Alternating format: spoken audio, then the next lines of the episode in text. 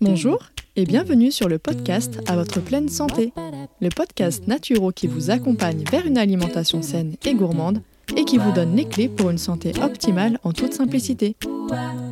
Je m'appelle Marina et je suis naturopathe. Suite à des soucis de santé non résolus par la médecine classique, je me suis intéressée aux médecines traditionnelles naturelles. Grâce à mes apprentissages et mes expériences personnelles, j'ai enfin eu les réponses à mes questions. Aujourd'hui, je souhaite donc partager mes connaissances pour aider les personnes qui se sentent perdues face à leur santé ou leur alimentation. Ma mission à travers ce podcast sera de vous aider à manger mieux sans frustration grâce à mes conseils, mais je vous aiderai également à comprendre les besoins de votre corps pour mieux le chouchouter. Préparez-vous à améliorer enfin votre hygiène de vie car la pleine santé se trouve entre vos mains.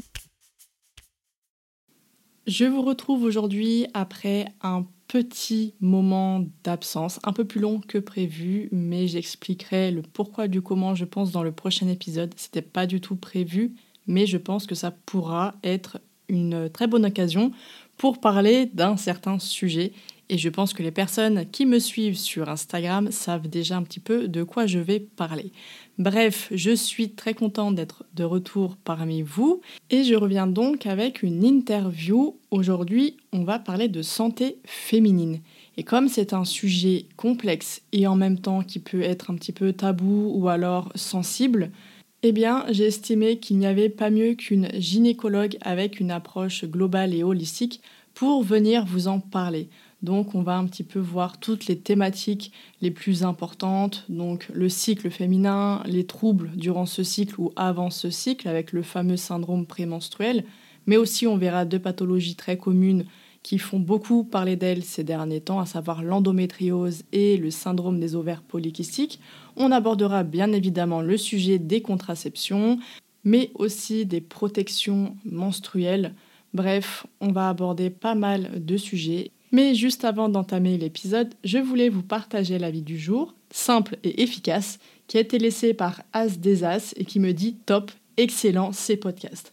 Voilà, c'était très rapide et moi ça me fait très plaisir, ça me permet vraiment d'avoir un soutien et ça me permet d'avoir un meilleur référencement sur les plateformes comme Apple Podcast. Voilà, même Balou est d'accord avec moi. Mais voilà, ça permet vraiment de faire connaître le podcast à d'autres personnes. Donc si ce podcast vous plaît et que vous avez envie de me soutenir, eh bien je vous invite à me laisser une note et un commentaire sur la plateforme de votre choix et si possible sur Apple Podcast parce qu'en effet c'est là où la majorité des gens écoutent mon podcast. Merci infiniment pour les personnes qui le feront. Allez, c'est parti, je vous laisse avec l'épisode du jour et je vous souhaite une très très belle écoute. Bonjour Rabab, merci euh, beaucoup bah, d'avoir accepté cette invitation, ça me fait très plaisir.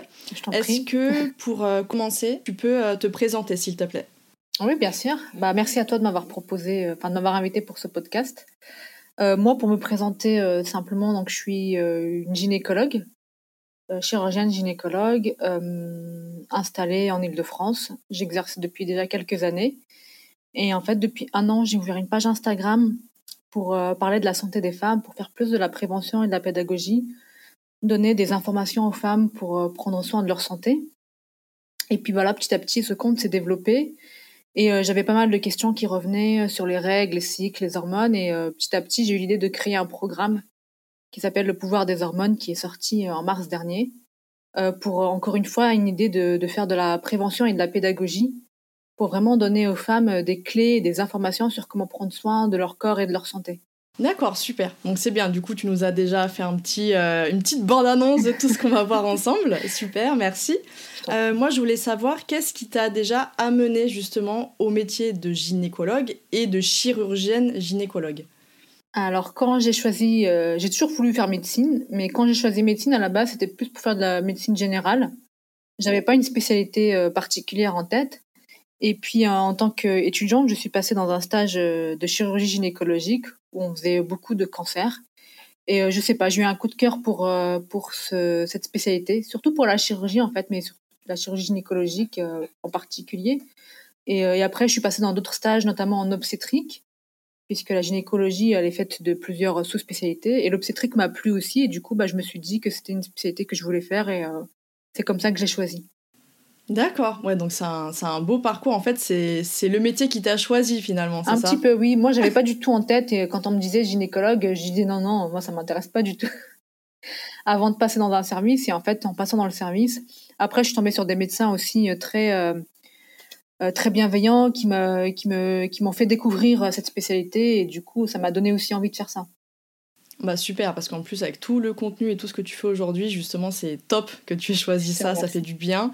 Et justement, c'est cette approche euh, holistique que tu partages. Euh, c'est quelque chose qui est, on va dire, assez rare en médecine conventionnelle et d'autant plus en gynécologie. Du coup, qu'est-ce qui a été ton déclic pour aller justement dans cette démarche holistique? Alors, ça fait pas si longtemps que ça, au final, que je suis dans une démarche holistique, parce que bah, durant nos études, on est un peu formaté, hein, faire euh, comme on a toujours fait.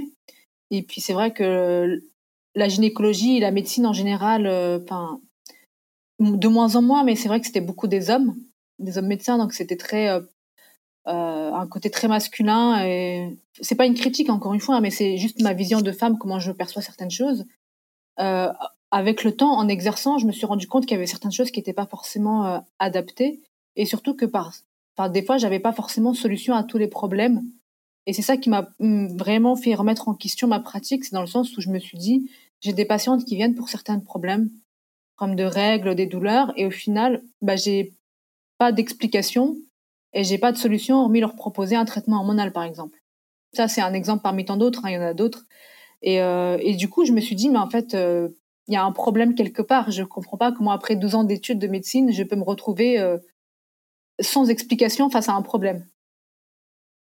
Euh, et, du coup, bah, après, je me suis mise à chercher euh, d'autres choses et à essayer de pouvoir proposer d'autres choses parce qu'il y a certaines femmes qui ne veulent pas de traitement hormonal, euh, d'autres qui, voilà, enfin, ça dépend. Enfin, c'est vraiment une adaptation à, à mes patientes entre guillemets. Et, c'est surtout quand je me suis installée en libéral que j'ai eu ça, parce que quand j'étais à l'hôpital, je faisais beaucoup de chirurgie.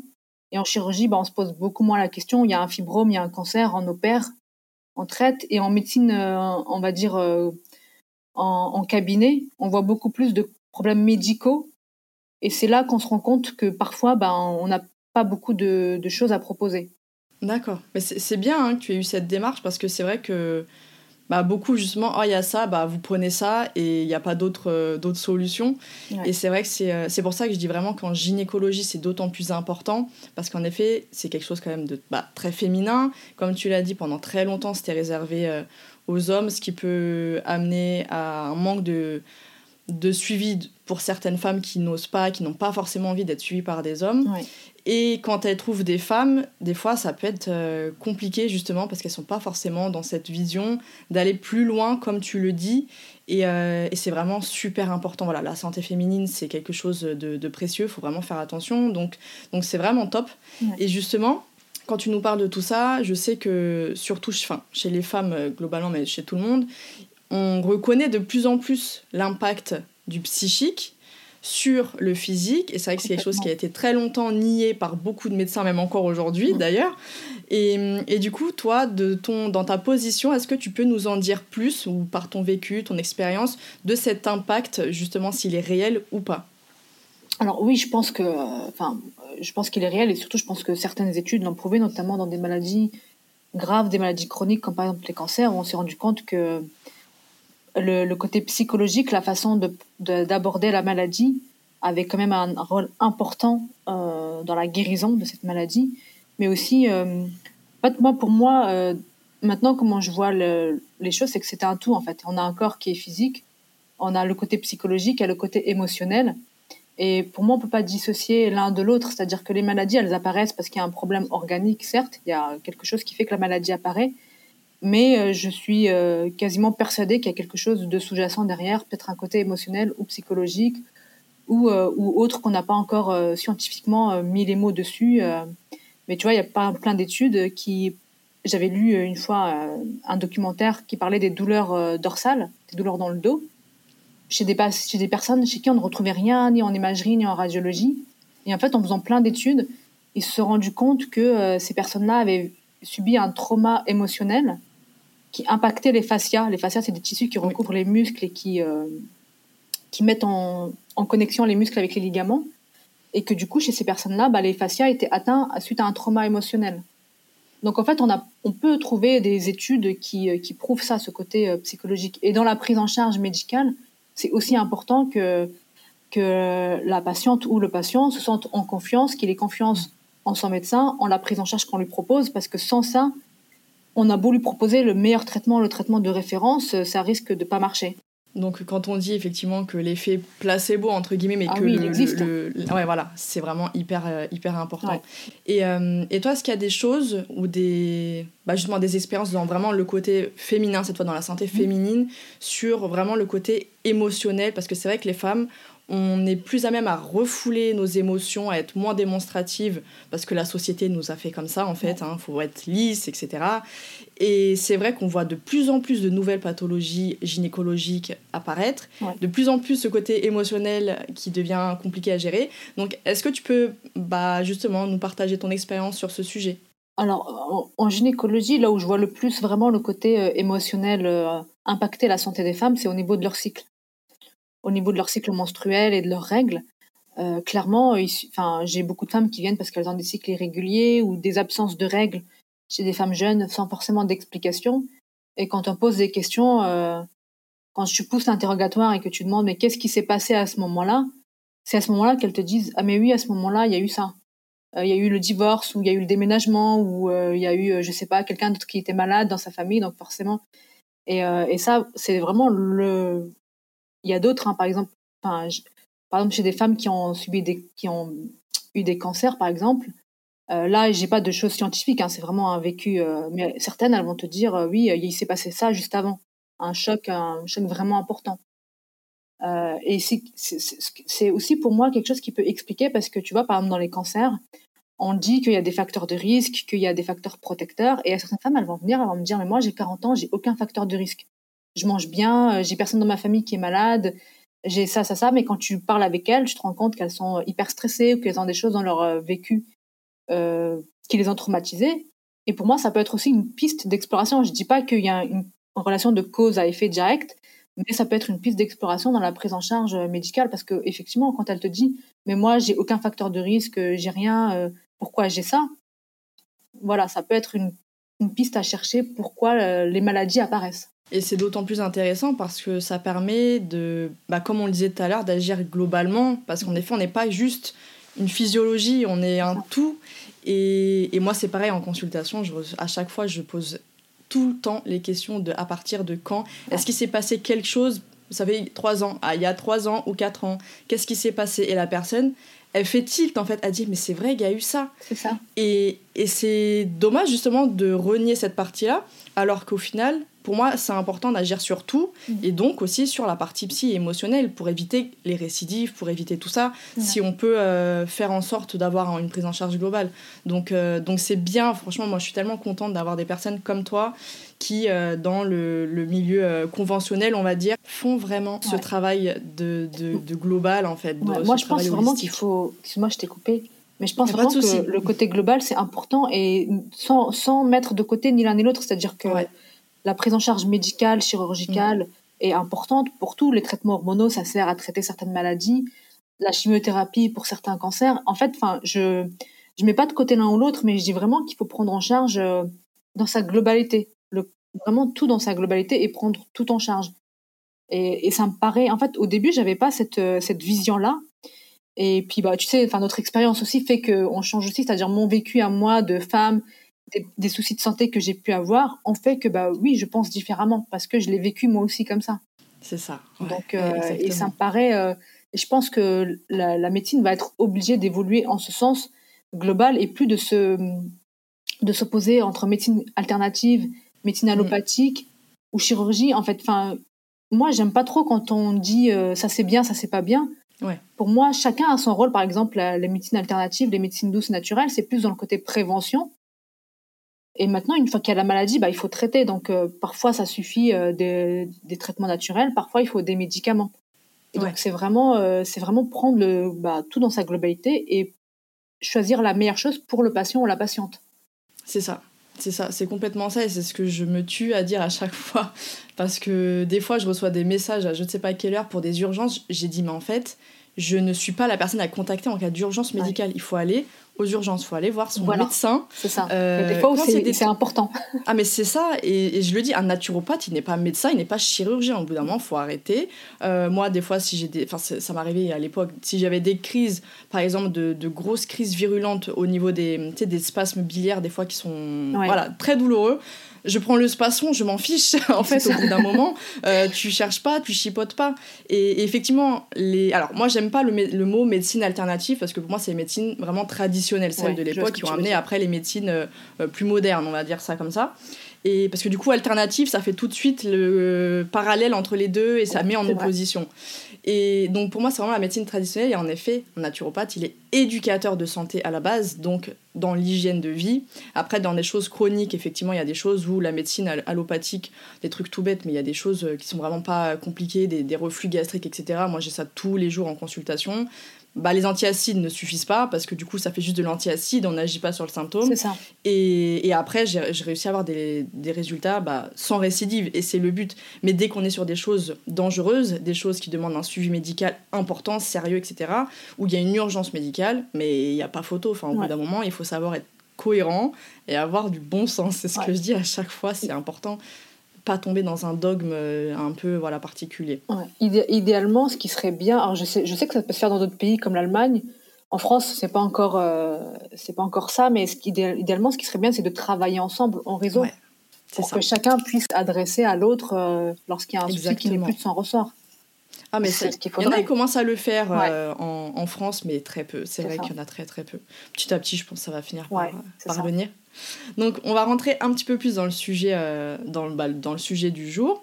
Est-ce que tu peux nous expliquer brièvement, simplement, les différentes phases du, du cycle féminin et, euh, et après, voilà, s'il y a des, des, symptômes, des choses, juste pour qu'on sache un petit peu ce qui est normal, ce qui est justement des choses où il faudrait consulter, etc. Alors, schématiquement, le cycle féminin, on le répartit en, trois phases. Donc, il y a la phase, euh, enfin, on va dire quatre phases parce que je vais prendre la phase des règles comme la première phase. On commence toujours à partir du cycle à parler des règles, parce que le point de référence, c'est le premier jour du cycle qui est le premier jour des règles. Euh, les règles, c'est quoi? C'est euh, quand on perd, enfin c'est le sang qu'on perd euh, lorsque la muqueuse qui est dans la cavité d'utérus se, se desquame lorsqu'il n'y a pas de grossesse. Donc le cycle commence avec les règles. Les règles, quand, les règles apparaissent, c'est que les hormones sont au plus bas. Et puis petit à petit, il y a une hormone qui s'appelle euh, qui va augmenter tout doucement et cette hormone-là, elle va servir à préparer la muqueuse justement de l'utérus à une grossesse. Tout le fonctionnement du cycle hormonal, le but, c'est de préparer le corps à une grossesse. Quand il n'y a pas de grossesse, il y a des règles et puis ça recommence tous les mois pareil. Donc l'œstrogène, elle va augmenter petit à petit. Autour du, on va dire, 13e ou 14e jour, elle va atteindre son pic et va provoquer l'ovulation. Donc l'ovulation, c'est l'ovaire qui va expulser un ovule euh, qui va aller dans la cavité. Et lorsqu'il va y avoir un rapport sexuel, s'il y a un spermatozoïde qui monte, il va y avoir une fécondation. D'où l'intérêt de préparer la muqueuse euh, pour qu'elle soit euh, bien vascularisée avec tous les nutriments qu'il faut pour pouvoir accueillir l'œuf à ce moment-là. Donc ça, c'est autour du 14e jour, on est à la moitié du cycle. La deuxième partie du cycle, les oestrogènes vont baisser un petit peu et l'ovule va sécréter la progestérone, qui est l'autre hormone euh, qui, elle, va augmenter tout doucement jusqu'à la fin du cycle. Et puis, s'il n'y a pas de grossesse, toutes les hormones vont chuter et les, les règles vont apparaître. Et en fait, chaque hormone a son rôle et va euh, provoquer un fonctionnement différent chez la femme, et physique et psychologique.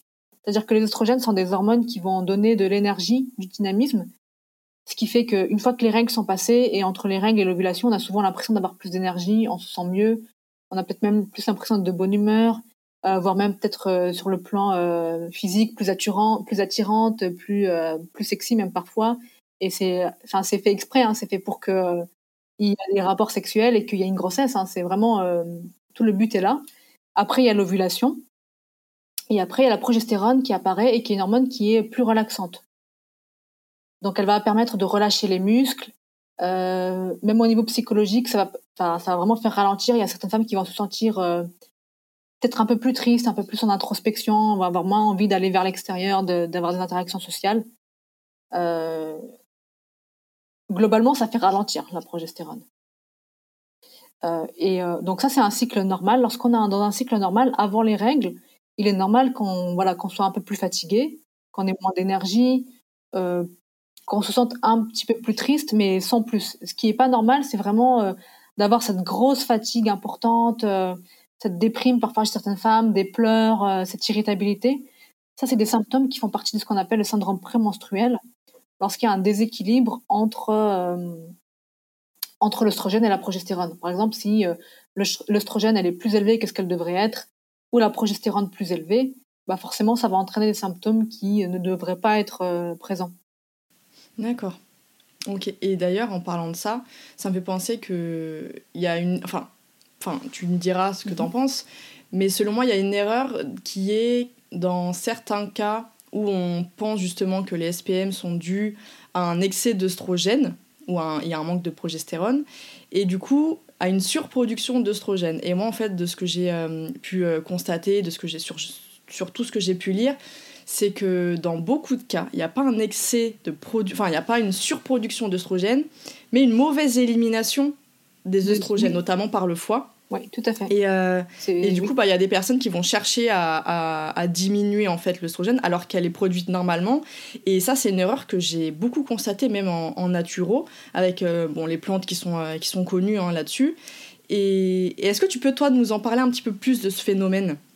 Du, Alors, effectivement, en fait, lorsqu'il y a excès d'œstrogène, enfin, ça peut être deux causes, c'est-à-dire soit le corps il va produire vraiment beaucoup trop d'œstrogène, ou soit parce que les oestrogènes ne sont pas éliminés euh, et donc du coup bah, le taux va quand même euh, entre guillemets être élevé puisqu'il n'est pas éliminé.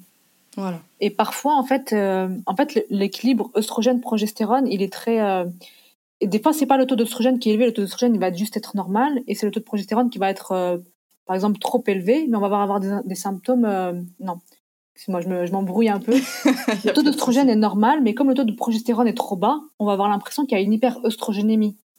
Et on appelle ça une hyperostrogénémie relative, c'est-à-dire que le taux, il est normal, mais c'est juste que comme il n'y a pas assez de progestérone pour faire mhm. le travail de la progestérone, c'est l'œstrogène qui prend la place et du coup, on va avoir l'impression d'avoir des symptômes qui sont liés à un excès d'œstrogène. C'est pour ça qu'au final, moi, dans le syndrome prémenstruel, par exemple, je fais pas de bilan hormonal. Ça me sert pas à grand chose, en fait. Parce que souvent, il est normal, déjà, de base. Parce que le bilan hormonal, on va le faire, par exemple, à J21. Euh, sur un seul jour, c'est pas forcément le reflet de tout le cycle. Et puis, euh, je me base surtout sur les symptômes. S'il y a des symptômes qui font penser à un excès d'œstrogène, à ce moment-là, on va plus axer sur ça. Et le syndrome prémenstruel, la plupart du temps, les traitements naturels, euh, comme des suppléments en vitamines B6, magnésium, une activité physique, une alimentation beaucoup plus équilibrée, suffisent à, réguler, parce que le syndrome prémenstruel, c'est vraiment euh, c'est un déséquilibre qui est souvent lié à une mauvaise alimentation, un manque d'activité physique et des carences en vitamines c'est les principales causes, on va dire. Après, forcément, il y a le stress, il y a des causes aussi émotionnelles qui vont euh, surajouter, mais on va dire que c'est les principales choses sur lesquelles on peut agir et qui vont donner des résultats assez rapides. D'accord. Et justement, est-ce que ça peut être euh, dangereux de chercher, par exemple, de donner des plantes euh, progestérone-like, en fait, mhm. quand au final, le taux d'œstrogène, il est bon, enfin, la production d'œstrogène est bonne, mais que finalement, en fait, c'était sur le foie qu'il fallait agir et pour pouvoir libérer et réactiver cette élimination naturelle. Euh, du coup, est-ce que c'est moi, c'est ce que je me pose à chaque fois comme question. J'évite d'utiliser des plantes progestérone-like parce que je me dis, si le taux d'œstrogène, euh, la production est normale et que la progestérone est normale, pourquoi vouloir augmenter si au final c'est en excès Tu vois, donc euh, toi, je sais pas comment tu fonctionnes par rapport à ça. Bah, en fait, moi, en fait, je fonctionne par palier, c'est-à-dire que comme au début, souvent, c'est difficile de savoir si c'est vraiment euh, euh, le taux d'œstrogène qui est trop élevé ou si c'est une mauvaise élimination du foie. En fait, en général, je fais par, on va faire par palier, c'est-à-dire on va d'abord travailler sur. Euh, enfin, j'envoie vers un naturopathe parce que j'avoue que moi, je sais pas trop. c'est pas trop de mon ressort, mais je dis qu'il faut d'abord travailler sur ça. Ouais. Et après, si vraiment, malgré tout ça, moi, souvent, ce que je fais, c'est que je prescris un bilan hépatique pour être sûr qu'au niveau du foie, voilà, il n'y a pas de souci. Mm-hmm. Et en fait, je fais par palier, c'est-à-dire que si ça, ça suffit pas, bah, à ce moment-là, on peut euh, rajouter des choses. En général, au début, je prescris, enfin, je dis pas aux patients de prendre des plantes ou des choses, mais vraiment, je reviens sur la base, c'est-à-dire, je leur dis alimentation saine et équilibrée, mhm. activité physique, gestion du stress, relaxation, parce que le stress, euh, c'est le truc numéro un qui fait qu'on a un syndrome prémenstruel. Euh. Oui, bien sûr. Qui peut être parfois assez, assez important. Et après, voir si ça suffit pas, oui, à ce moment-là, prendre des choses en plus. D'accord. Et, et, du coup, pour la réponse, est-ce qu'il peut y avoir des symptômes, des risques quand on prend quelque chose qui est progestérone-like alors que le corps n'en a pas besoin? J'avoue que je n'ai pas cette expérience-là, donc je ne sais pas trop. C'est quoi ce que tu appelles progestérone-like? C'est-à-dire qu'il agisse comme de la progestérone? C'est ça en fait. Ou alors qu'il va faire monter encore le taux de, de progestérone. Parce que je sais que tu as les plantes anti-œstrogènes. Donc ça c'est pareil, moi c'est quelque chose qui me pose problème parce que souvent c'est anti-œstrogène dans le sens où ça va bloquer, diminuer la production d'œstrogène, mais si elle était bonne, pourquoi la diminuer? C'est pour ça moi j'utilise pas toutes ces plantes par euh, précaution. Alors en fait, il y a des plantes qui sont ce qu'on appelle œstrogène-like. Oui, ça oui. comme les phytoœstrogènes. En fait, enfin eux c'est pas dangereux en soi. Oui. Dans le sens où ça va prendre la place des œstrogènes, ça va se fixer sur leur récepteur sans avoir effectivement l'action des œstrogènes. Oui, c'est ça, oui. Donc ça va juste avoir, euh, ça va juste enlever les effets, euh, les effets néfastes d'un excès d'œstrogène. Après, si c'est en petite quantité, si ce que tu prescris en, petite quantité et que tu vois au fur et à mesure, je pense pas qu'il y ait des risques. Après, euh, c'est voilà, c'est à évaluer au cas par cas parce que j'ai pas cette expérience-là.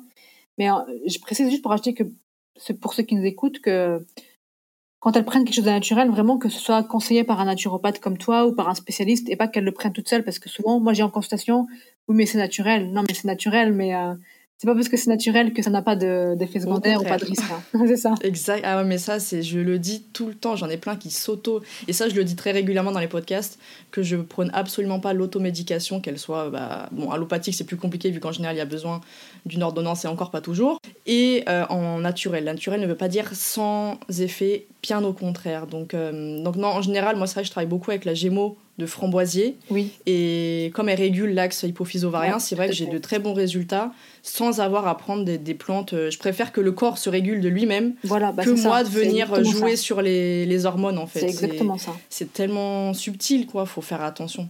Bah, bah super, merci déjà pour, euh, pour toutes ces précisions. Et voilà, on va continuer un petit peu dans, le, dans tout ce qui va être euh, douleur, symptômes, et là vraiment pendant les règles. Et justement, beaucoup Enfin, en tout cas, moi je sais que j'ai une mauvaise expérience parce qu'à peu près tous les gynécos que j'ai consultés euh, avant toi, eh bien, me disaient tous que c'est normal, il y a des gens qui ont des règles douloureuses, d'avoir des rapports douloureux, etc. Euh, après, a, après c'est sur d'autres sujets, donc la libido, l'absence de libido, donc les SPM qu'on vient, de, vient de voir, et tous les, les désagréments qu'on peut avoir pendant ces règles. On nous dit que c'est normal. Est-ce que c'est normal oui ou non Non. voilà. La réponse est clairement non. Et c'est vrai que bah, les, choses changent. Hein.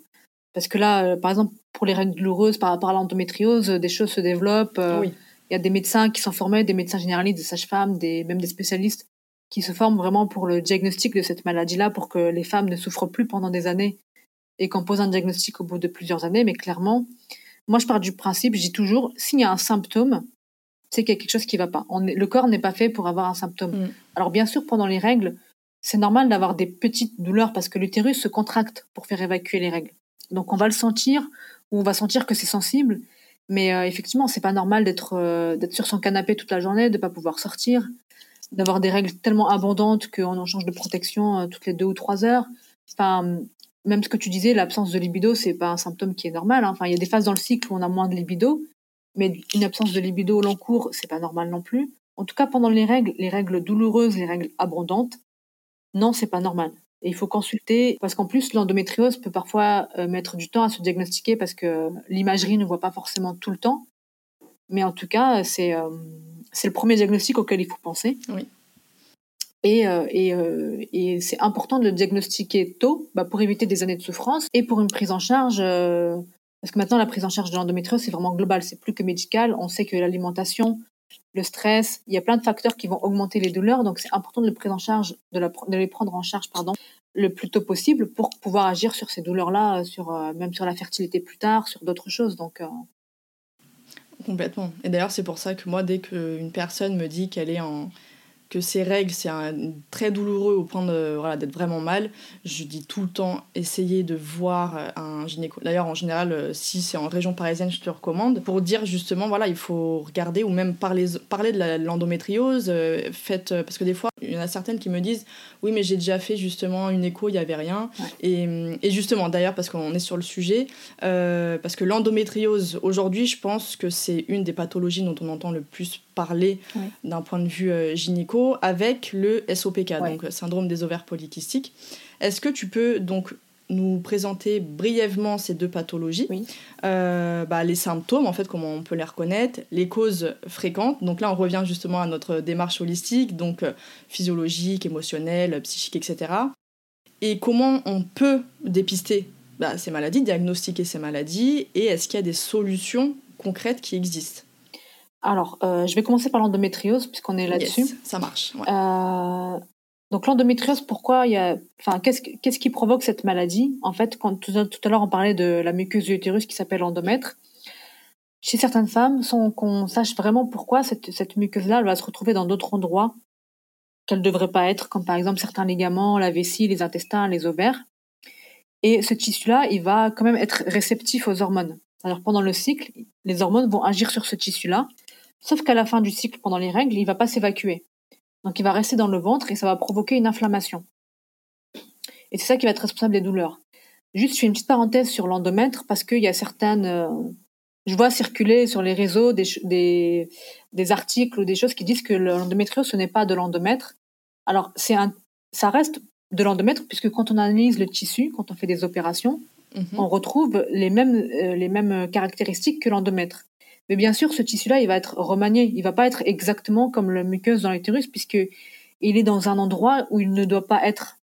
Oui. Et il est quand même réceptif aux hormones, donc forcément, il va être modifié. Ça va pas être exactement le même, mais la base, c'est l'endomètre.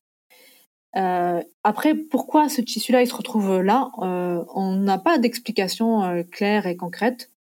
Moi, quand j'étais étudiante, on nous expliquait la théorie du reflux, c'est-à-dire que quand on a nos règles, donc les règles s'évacuent par en bas, et puis ça remonte par les trompes et du coup il y a ce tissu là va se greffer sauf que ça explique pas toutes les localisations ça explique pas euh, enfin on sait pas pourquoi des femmes ont et d'autres n'ont pas. Euh, il y a la théorie des perturbateurs endocriniens une théorie génétique. Il y a plein d'études qui sont en cours pour euh, essayer de comprendre cette maladie. Il y a des théories qui disent que cette maladie là elle est déjà là au niveau embryonnaire c'est-à-dire que même dès que l'embryon est dans le ventre de sa mère il y a déjà ce tissu là qui se retrouve ailleurs et que c'est pour ça que, par exemple, euh, certaines l'ont, d'autres pas, mais on n'a pas encore l'explication de pourquoi certaines vont le développer à tel âge, à tel moment, mhm. et d'autres plus jeunes. Parce que là encore, par exemple, il y a des femmes, elles vont le développer des règles douloureuses après l'accouchement. D'autres beaucoup plus tard, vers 40 ans. D'autres très jeunes, à 15 ans. Et ça, on n'a pas, il n'y a pas, pas, vraiment d'explication là-dessus. Euh, après, sur le côté, euh, bon, je suis pas une spécialiste hein, de la biologie émotionnelle et de tout ce qui est psychologique, mais clairement, je pense qu'il y a clairement une, des explications là-dessus, mais voilà, j'ai pas, j'ai pas l'expertise là-dessus pour en parler. Il y a un très bon livre, je sais pas si tu le connais, euh, de Jacques Martel.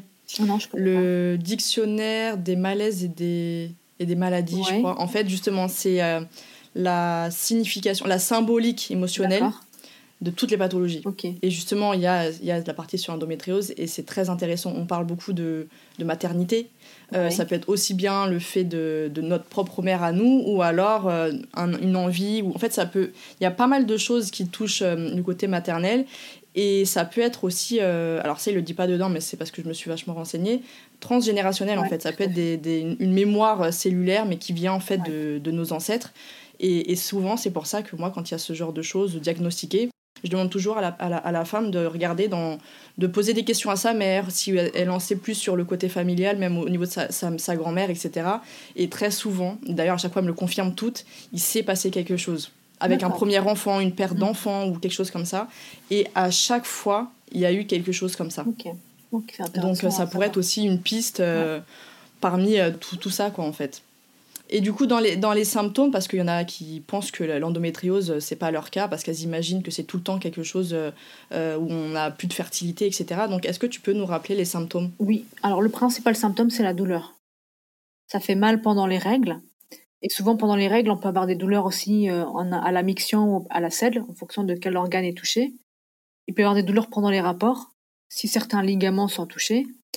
Euh, parfois, c'est certaines femmes qui ont de l'endométriose depuis très longtemps, elles peuvent avoir des douleurs chroniques, c'est-à-dire même en dehors des règles, avoir euh, souvent des douleurs euh, dans le bas du ventre régulièrement, de façon fréquente. Il faut savoir qu'il y a aussi les intestins qui jouent beaucoup parce que l'inflammation, elle est dans le ventre et les intestins, ils sont pas loin, donc forcément, ça peut toucher aussi les intestins, d'avoir des intestins qui sont inflammatoires.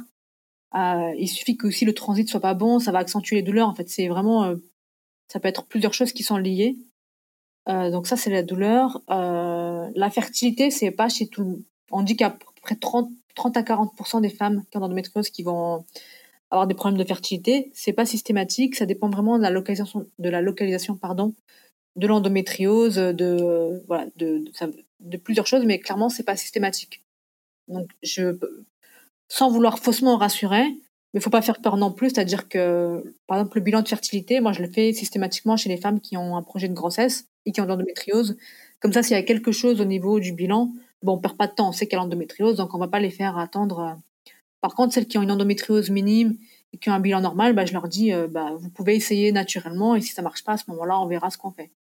Oui. Sachant que pour la petite anecdote, euh, j'en connais deux et dont une qui avait enfin qui a un stade le plus élevé d'endométriose et, au bout de 10 ans, elle est, elle, a, elle est tombée enceinte naturellement. Naturellement, oui. Moi aussi, j'en connais une.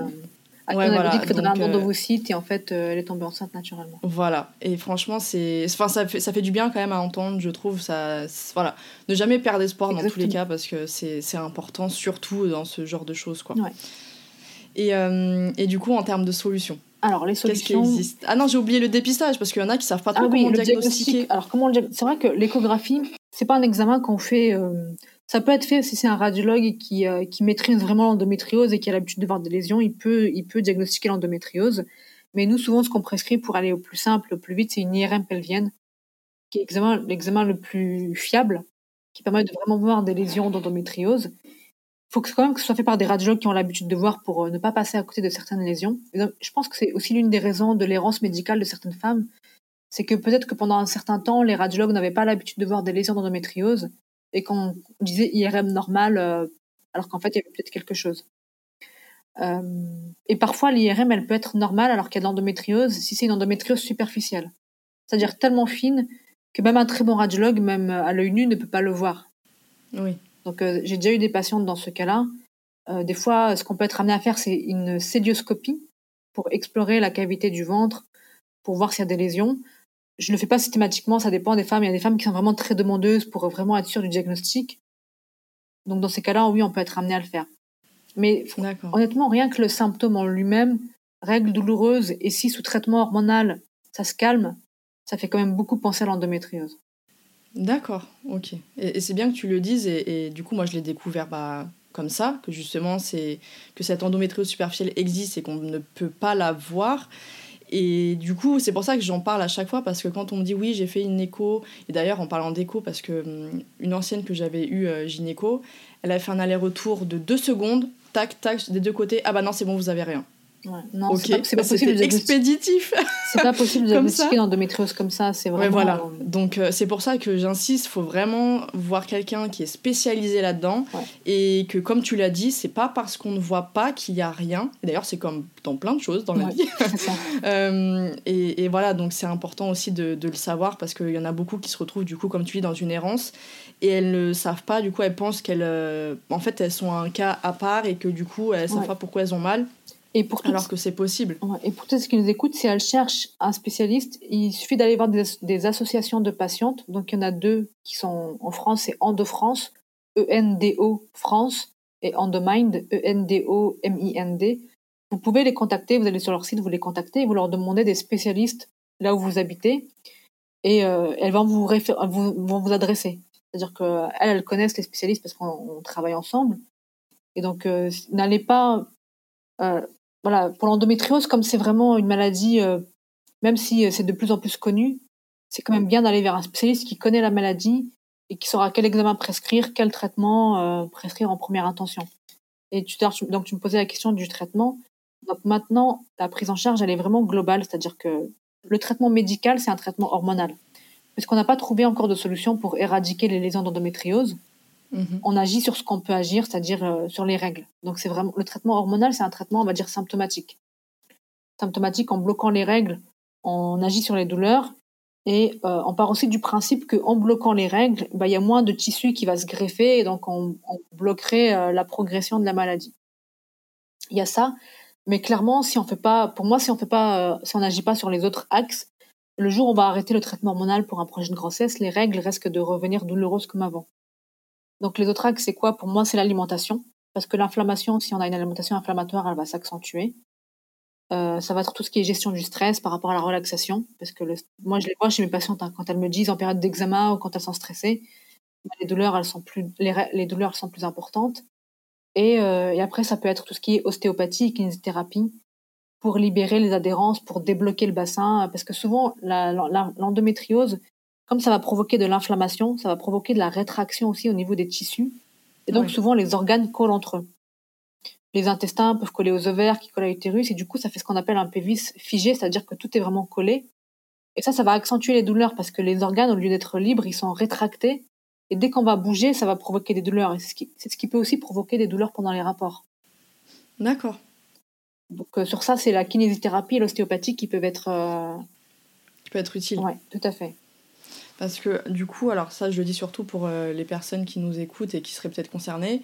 donc, alors voilà, moi, il y en a vraiment, il y a quasiment rien qui a fonctionné. Et c'est pour ça que je me suis dirigée vers l'axe émotionnel. Et, et, en toute honnêteté, j'ai eu des très très bons résultats avec la fasciathérapie, justement. Euh, alors moi je précise justement que c'est superficiel, c'est pas voilà donc euh, quand évidemment c'est organique, c'est profond, euh, je pense que ça suffira pas du tout. mais en tout cas quand c'est superficiel, la fasciathérapie c'est simple. Quand j'ai commencé les séances, en plus c'était pas quelqu'un qui était spécialisé, maintenant j'en cherche une vraiment spécialisée là-dedans. Je suis passée de 4 à 6 calmants par jour à un seul. Donc c'était déjà un grand pas pour moi parce que ça faisait des années que c'était comme ça. Et donc là, j'attends de voir pour le prochain cycle, j'ai testé la fameuse microkinésithérapie le fait d'agir justement sur la mémoire cellulaire et les traumas, etc. Et alors, on verra, prochain cycle, mais c'était la deuxième fois de ma vie où j'ai pas eu besoin de prendre de traitement. Oh, magnifique. Ça tirait un peu dans le dos, mais comparé aux douleurs, euh, aux douleurs euh, insupportables des, du bas du ventre, euh, franchement, je, prends le bas du dos sans problème. Quoi. Donc, du coup, à voir, mais ça, si ça peut donner des pistes, peut-être, pour certaines personnes, donc la microkiné qui est effectivement basée à la base sur la kinésithérapie, ce sont des kinésithérapeutes qui la pratiquent. il y a de plus en plus d'études là-dessus, en fait. Donc voilà, sur la partie du moins émotionnelle, après évidemment, s'il y a vraiment des traumas, évidemment, consulter un, psychologue, quelqu'un de vraiment de, professionnel dans, cette thématique, c'est hyper important. D'où l'importance que ce soit vraiment global, c'est-à-dire qu'on peut donner un traitement médical, mais qui pour moi, euh, enfin pour moi, c'est clairement pas suffisant. Ouais, bah, surtout qu'il y a des personnes, moi pour le coup, tout ce qui était hormonal, j'ai jamais supporté. Voilà, en plus. Ouais, donc euh, donc c'est important de, que ça soit adapté à chaque. Et surtout que des fois, c'est pas efficace. Hein. Moi, j'en vois plein euh, qui ont des traitements hormonaux, qui le prennent tous les jours, mais chez qui les douleurs, on n'arrive pas à les calmer. Et c'est, tu vois, dans cette situation-là que je me dis, mais il y a autre chose à faire. Enfin, c'est pas possible de rester juste comme ça. C'est ça, exactement. Euh, et, du coup, on va venir à la deuxième pathologie euh, qui est de plus en plus voilà, euh, fréquente, le fameux SOPK. Donc, est-ce que tu peux nous le présenter justement? Alors, le SOPK, c'est un peu plus compliqué. On va dire que pour simplifier, c'est. on l'appelle le syndrome des ovaires polykystiques, mais c'est pas des kystes qu'il y a sur les ovaires, c'est des follicules. Pour, pour pas que les, celles qui nous écoutent, les kystes, c'est les grands kystes qui font 3-4 cm, mais les follicules, ça fait à peu près entre 1 et 2 cm. pourquoi ça s'appelle syndrome des ovaires polykystiques, je ne sais pas. Et en gros, c'est lié à un dérèglement hormonal qui fait que euh, les ovaires vont trop fonctionner. Donc c'est pour ça qu'ils sont polykystiques. Et il va y avoir beaucoup plus de follicules que ce qui devrait y avoir. Et en fait, ils fonctionnent trop, mais pas, pas, pas bien. Et donc parfois, il peut y avoir des ovulations de mauvaise qualité, ou voire pas d'ovulation. Et ce qui fait que le principal symptôme des syndromes des polykystiques, c'est euh, des cycles irréguliers ou une absence de règles. La cause des SOPK, il y en a alors, il y a plusieurs causes. Ça peut être euh, des causes liées à la thyroïde, des causes liées. Euh, il y a ce qu'on appelle un, un CPK post-pilule qui, après, après la, qui apparaît après l'apparition de, de, la prise d'une pilule. Euh, ça peut être un CPK lié à une insulino-résistance ou ça peut être un CPK lié à une inflammation inflammatoire. Donc, en fonction de la cause, on va traiter différemment le SPK. En général, on le diagnostique sur quoi? Sur des symptômes cliniques, c'est-à-dire des cycles irréguliers, une absence de règles, ce qu'on appelle des signes d'hyperandrogénie, c'est-à-dire d'excès d'hormones masculines, comme un excès de pilosité, notamment au niveau du visage, de la poitrine, ou de l'acné, des chutes de cheveux, des problèmes de poids, surtout des prises de poids faciles, et des difficultés à en perdre. Et sur le plan clinique, c'est tout. Et, et après, c'est l'échographie et le bilan hormonal. Donc l'échographie, souvent, ce qu'elle met en évidence, c'est des ovaires polyfolliculaires, c'est-à-dire au lieu d'en avoir 10 de chaque côté, il y en a plus de 15 de chaque côté. En fait, il y a beaucoup de follicules, mais ça fonctionne pas assez bien. C'est-à-dire chaque mois, il n'y a pas un ovule, comme je décrivais le cycle tout à l'heure, qui va se différencier. Et des fois, il n'y a pas d'ovulation, donc il n'y a pas de règles. D'accord. Et, et, pour le traiter, et en fait, tout dépend de ce sur quoi on veut agir sur le SPK. Mais l'une des premières axes, c'est l'inflammation, parce que ça, ça va accentuer le dérèglement hormonal.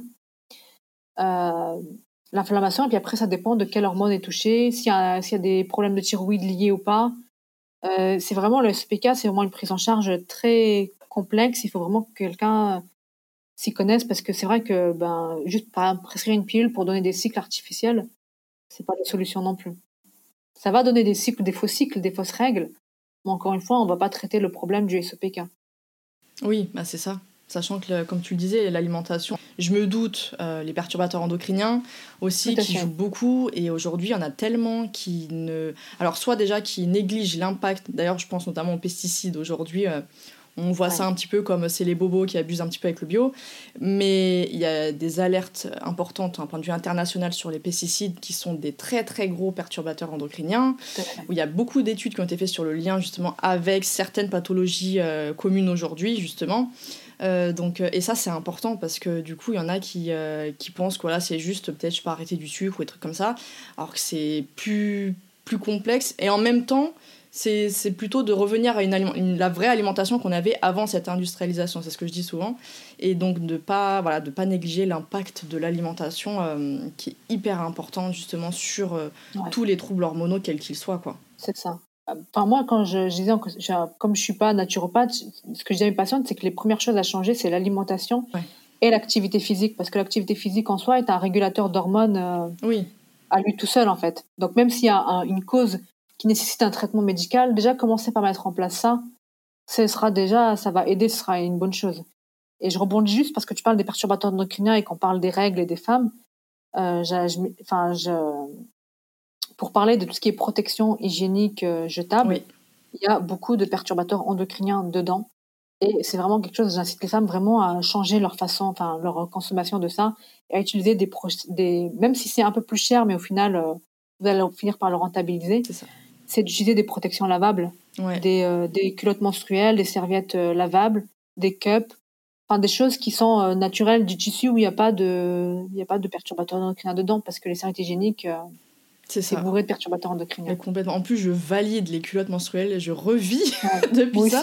Parce que la, la cup, le problème, c'est que. Alors, je sais pas si c'est lié à l'endométriose ou pas, mais euh, ça faisait plus, ça faisait au moins 5 ans que je la portais.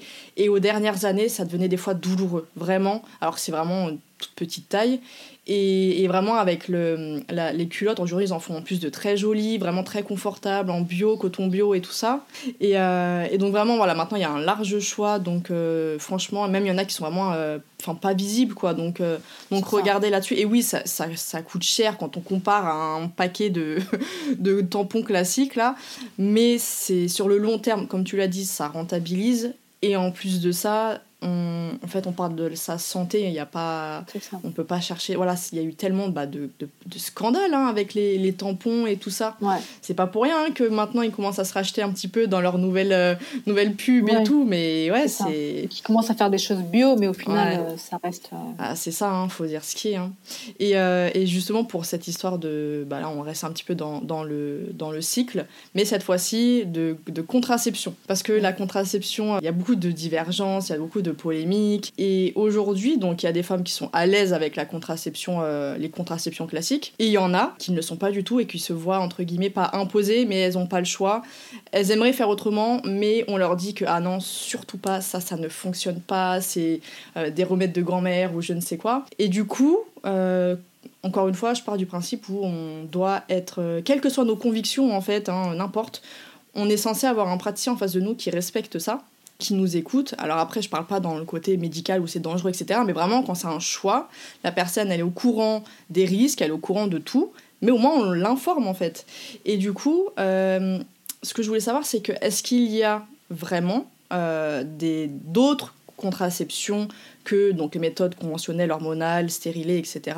Parce que moi justement je sais que je recommande euh, en général donc le fameux euh, Lady Comp, donc il y en a peu qui le connaissent, c'est vraiment le vrai, la marque allemande, pas les copies qui ont été faites en France par euh, c'est quoi je ça sais plus c'était quelle marque. quoi En fait c'est un en fait c'est un petit monitoring, Ouais. donc c'est vraiment un truc tout petit que tu tout- en fait tous les matins, alors faut être assez régulier parce que c'est vraiment une il faut que tu sois ponctuel tous les matins.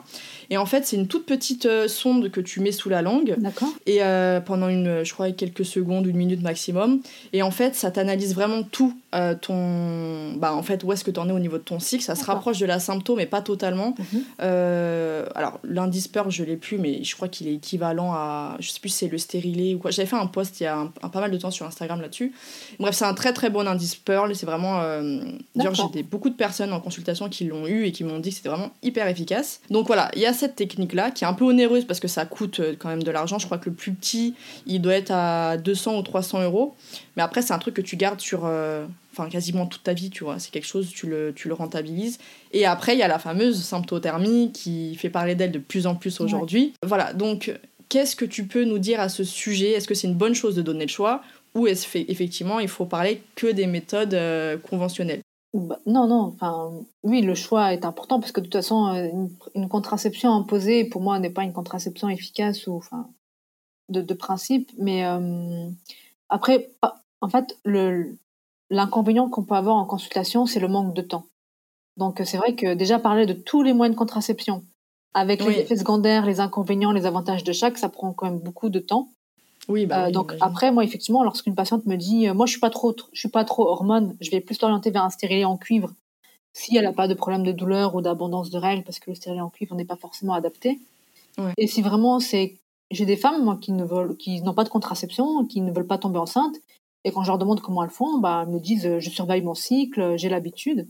Dans ce cas-là, il n'y a pas de problème. Euh, Et pour celles qui me posent plus de questions, donc je leur, je leur explique la symptothermie euh, brièvement parce qu'on n'a pas le temps en consultation malheureusement et euh, je, leur, je leur propose qu'elles peuvent se renseigner mais qu'effectivement la, la symptothermie peut, peut être une alternative encore une fois en précisant qu'il faut qu'elles connaissent très bien leur cycle et que ça leur demande ça va leur demander un peu de temps et d'investissement de temps et de leur part et de la part de leur conjoint qui soit euh, voilà Euh, oui dans ces cas-là moi j'ai en fait moi j'ai aucun problème à laisser le choix aux patientes hein. Ouais. C'est-à-dire que si elle me dit, euh, moi, quand j'ai des patientes, je leur demande, euh, elles me disent pas de contraception, pas de projet de grossesse, je leur dis, mais c'est volontaire. Elles me disent oui. Je pars du principe qu'elle sait ce qu'elle fait et que. Ouais, voilà, mais c'est mais c'est bien, c'est bien parce que les, les des fois il y a des certains euh, bah, certains propos euh, qui sont assez euh, virulentes, même surtout quand ça vient de femmes, donc c'est d'autant Ouais. plus choquant. Bon, ça c'est encore un autre sujet, mais c'est vrai que dès qu'on parle de contraception, euh, moi je suis dans mon propre cas, mais je me rappelle une phrase, franchement ça m'a traumatisée, je, donc j'avais très très mal. Et elle me disait, bah mettez-vous sous pilule, je vais vous mettre sous pilule. Je dis, mais non, en fait, la pilule, je supporte pas et je ne veux plus d'hormones. Euh, du coup, elle m'a dit, bah, dans ce cas-là, restez avec vos douleurs, tant pis pour vous. Ok, bah, merci. Ouais, c'est un un peu brutal. C'est voilà, c'est quand même assez particulier. Donc quand on a un choix enfin quand on a un choix et de pas que ce soit pas respecté, c'est donc c'est pour ça que je, je te demandais. euh, on est d'accord que voilà, il y a d'autres solutions qui existent, Ouais. mais c'est comme tout, hein, comme quand on prend les hormones, euh, savoir effectivement les effets secondaires et euh, si on en prend et qu'on a choisi, il y a aucun souci. Après, la faut réalité que- fait que voilà. certaines femmes ne tolèrent pas les hormones, c'est la réalité. Oui, Et celles qui ne veulent pas le prendre, et ça, c'est encore un choix. Moi, des- quand j'ai des patientes qui ont de l'endométriose et qui ne veulent pas prendre le traitement hormonal, bah, je leur propose le reste. oui, Et puis, euh, en, leur, en leur disant que si jamais elles veulent un jour le reprendre, il n'y a pas de souci, à ce moment-là, on le prescrira. Enfin, c'est, euh, Après, c'est. Voilà, moi, j'ai grandi dans cette vision un peu paternaliste de la médecine, avec laquelle je suis pas du tout paternaliste et un petit peu aussi patriarcale, je veux le dire, oui, avec lequel je suis pas du tout d'accord, peut-être parce que je suis aussi une femme. et euh, j'estime qu'en fait, en, en- mon rôle de médecin n'est pas d'imposer, enfin, Oui. juste de proposer les différentes options. Euh, et que si la femme ne veut pas, ah bah après, moi je l'informe de, enfin, je l'informe de si elle ne veut pas le prendre, ce qui risque de se passer, comme je, l'informe de, de ce qui se passe si elle prend le traitement avec les effets secondaires en fait. Et après, elle fait son choix. Voilà, bah, c'est ce qu'on demande à un thérapeute en fait. Normalement, c'est ça. Euh, après, euh, de toute façon, un traitement ne peut pas s'imposer. Enfin, c'est difficile d'imposer un traitement. Hein, oui, bah oui, forcément. Après, voilà, comme il y en a qui savent pas en fait qu'il y a d'autres choses qui existent, du coup, elles font avec, avec ce qu'elles ont. Hein. C'est moi, par exemple, le stérilet en cuivre, j'en ai énormément qui ne supportent pas. Et, ou alors qui vont développer euh, beaucoup de mycoses, etc. Et quand on ne sait pas, par exemple, euh, le, fameux candidat qui, euh, qui est là pour s'occuper des métaux lourds, ça, il y a beaucoup de preuves scientifiques, j'en ai parlé dans le podcast sur la candidose, le cuivre étant un métaux lourd, oui. eh bien ça peut, ça peut ramener en fait ce genre de problème. Et d'ailleurs j'en ai en constatation. Voilà, c'est ça. Et moi je, bah, j'en ai, j'en ai énormément. Et donc quand je leur dis, euh, quand je vois qu'elles ont un stérilet en cuivre et que ça coïncide, je leur explique. Et donc après, donc soit elles veulent continuer, elles continuent. Sinon voilà, elles me posent des questions et après donc euh, je leur explique ce que je viens de te dire. Et après voilà, elles font leur, euh, elles, se renseignent. Et le dernier point concernant la contraception, là c'est le moment féministe. Mais il faut peut-être rappeler qu'il n'y a pas que les femmes qui peuvent être voilà. Euh, et il y a pas très longtemps j'ai découvert enfin on en avait parlé justement quand j'ai fait mon post sur les contraceptions naturelles. C'est un anneau euh, c'est un anneau euh, pour ouais voilà pour les pour les hommes. Et apparemment ça fonctionne super bien donc ça, ça, existe. C'est juste qu'en France c'est pas trop démocratisé. Et surtout alors moi là où là où je me dis que c'est le rôle de l'éducation et de la pédagogie important c'est que les femmes elles-mêmes vont me dire non mais il voudra pas le prendre. Oui, bah oui. Donc euh, c'est aussi là le, et c'est enfin tout ce qu'on disait de il faut le savoir c'est le c'est aussi pour ça que j'ai fait ce compte Instagram, c'est vraiment je me suis dit bah, c'est important qu'elle le sache parce qu'en consultation, je n'ai pas le temps. Exactement. Je n'ai pas le temps malheureusement de d'informer de tout ça et en plus c'est répétitif, je me suis dit le compte Instagram, c'est vraiment pour moi, c'était l'objectif, c'était de donner vraiment des clés aux femmes pour qu'elles elles soient elles-mêmes actrices de leur santé et autonomes. Voilà, donc c'est vraiment ce, côté de, rendre les personnes, les femmes, plus, euh, plus autonomes et de savoir les choses qui t'a poussé à, partager justement euh, via les réseaux sociaux, c'est ça. Et d'ailleurs, donc rappelle-nous, donc c'est Doc Santé Gynéco, c'est ça? Ouais, Doc-du-bas Santé-Gynéco. Voilà, donc vous pouvez la retrouver sur, euh, sur Instagram. voilà, et, et, en parlant de santé des femmes, moi j'aimerais bien, j'aime bien préciser que c'est pas la santé des femmes, c'est global comme on dit depuis le début c'est pas que les frottis, c'est pas que la mammographie, c'est pas que la pilule, c'est pas que gynécologique en fait. C'est vraiment. Et je pense que ça va. C'est un truc sur vraiment bien précis. On a encore, euh, on a un fonctionnement hormonal qui est particulier aux femmes. Les hommes n'ont pas ça. Euh, on peut le trouver aussi dans les maladies cardiovasculaires. Il y a de plus en plus de femmes qui ont des problèmes, des maladies cardiovasculaires qui sont mal diagnostiquées et moins bien traitées que les hommes. Donc c'est vraiment le problème de la santé des femmes, c'est vraiment euh, pour moi un problème euh, de santé publique qu'il faut vraiment prendre en charge euh, de façon bien spécifique en fait. Oui, bah, tu as, as bien raison. Et d'ailleurs dans cette démarche, tu as sorti ton programme pour équilibrer justement les hormones naturellement. Et est-ce que tu peux justement nous le présenter, nous dire un petit peu plus sur ce programme? Alors déjà, j'aime bien préciser pourquoi j'ai créé ce programme, le pouvoir des hormones. Moi, à la base, je fais de la chirurgie. Je suis pas du tout orientée euh, hormones, endocrinologie. Mais bon, au cabinet, bah voilà, je, vois beaucoup de patientes qui viennent pour des problèmes de règles, des problèmes d'hormones, des SOPK, comme tu disais.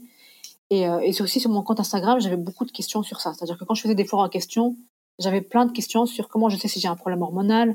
Et ça, est-ce que c'est, enfin, est-ce que c'est un problème hormonal et les règles douloureuses et ceci et cela.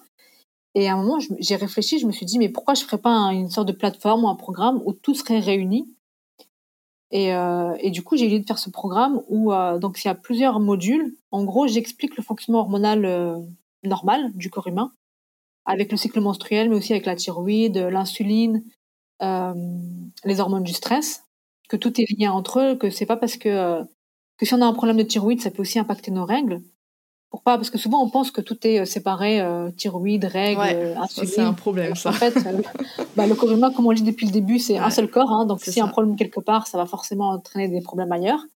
Et après, j'explique les causes qui peuvent entraîner des, des règlements hormonaux, comment on peut savoir les symptômes et comment on peut y remédier naturellement par l'alimentation, les plantes, l'activité physique, le sommeil. Et euh, il y, a un module aussi qui est spécifiquement dédié au cycle menstruel où j'explique phase par phase qu'est-ce que les femmes peuvent mettre en place comme action pour vivre, pour bien vivre leur cycle. Ce qui est normal, pas normal. Ah, c'est top, hein. Euh, franchement, c'est une, super, euh, une superbe initiative. Et enfin, j'aime bien en plus ce, ce format, euh, c'est de plus en plus fréquent. Ouais. Et, et c'est vrai que c'est pratique et ça permet de toucher un maximum de femmes qui, peut-être, euh, voilà, n'ont pas spécialement soit la possibilité de se déplacer. Enfin, il y a plein de raisons. Et donc, franchement, je trouve ça, je trouve ça vraiment top ce que tu as fait. Et, et du coup, si je précise oui, juste qu'elles ont accès à un groupe où elles peuvent poser leurs questions, c'est-à-dire que si des fois, moi, dans le programme, il y a des choses dont j'en ai pas parlé parce que j'y ai pas pensé, ben, dans le groupe, elles peuvent se poser des questions entre elles, se donner des astuces entre elles, ou me poser des questions à moi, ou y répondre. Et alors, je précise, parce que je suis médecin, que ça ne remplace pas une consultation médicale bien sûr. et que ça, n'est un- ça ne remplace pas un parcours médical. Mais pour moi, bah, c'est c'est la base, c'est-à-dire connaître comment fonctionnent ces hormones et comment y remédier naturellement, quitte à prendre des médicaments, parce qu'il y a besoin parfois de prendre des médicaments. Ça fait partie du processus de guérison. C'est ça. Ça, c'est, oui, c'est, de toute façon, c'est important de, le préciser, comme on l'a dit au tout début. hein. Mais voilà, comme tu le dis, voilà, ce sont les, les bases qu'on, que beaucoup ne mettent pas forcément en place. Et là, au moins, c'est vrai qu'elles ont tout, euh, bah, bah, tout un, programme pour, euh, pour les appliquer, donc c'est top. Et, euh, et là, aujourd'hui, est-ce que tu peux nous partager quelque chose, une action ou n'importe en fait que les femmes peuvent mettre en place dès maintenant pour prendre soin de leur santé, de leur santé féminine en fait? Pour prendre soin de leur santé féminine, déjà, euh, bah, la première chose, moi, que je leur dirais, en fait, il y a plusieurs choses, il y a plusieurs, euh, actions et étapes, et étapes, pardon. Mais la première chose, ce serait de se renseigner sur comment fonctionne leur corps. Ne serait-ce que connaître leur, euh, anatomie, l'utérus, les ovaires, les trompes, le vagin, le périnée. Qu'est-ce que c'est le périnée? Des choses simples, en fait, qui, en tout cas pour moi, sont des choses basiques parce que je suis dans ce milieu-là, mais je me rends compte, à force de parler avec les femmes, que ça l'est pas du tout. Et pour moi, ça fait partie de la principale chose, c'est de savoir comment est leur corps, euh, parce qu'après, ça va avoir aussi un impact au niveau sexualité. Euh, bah, dès qu'elles ont un, problème au niveau de leurs règles, qu'elles sachent pourquoi elles ont ça, en fait.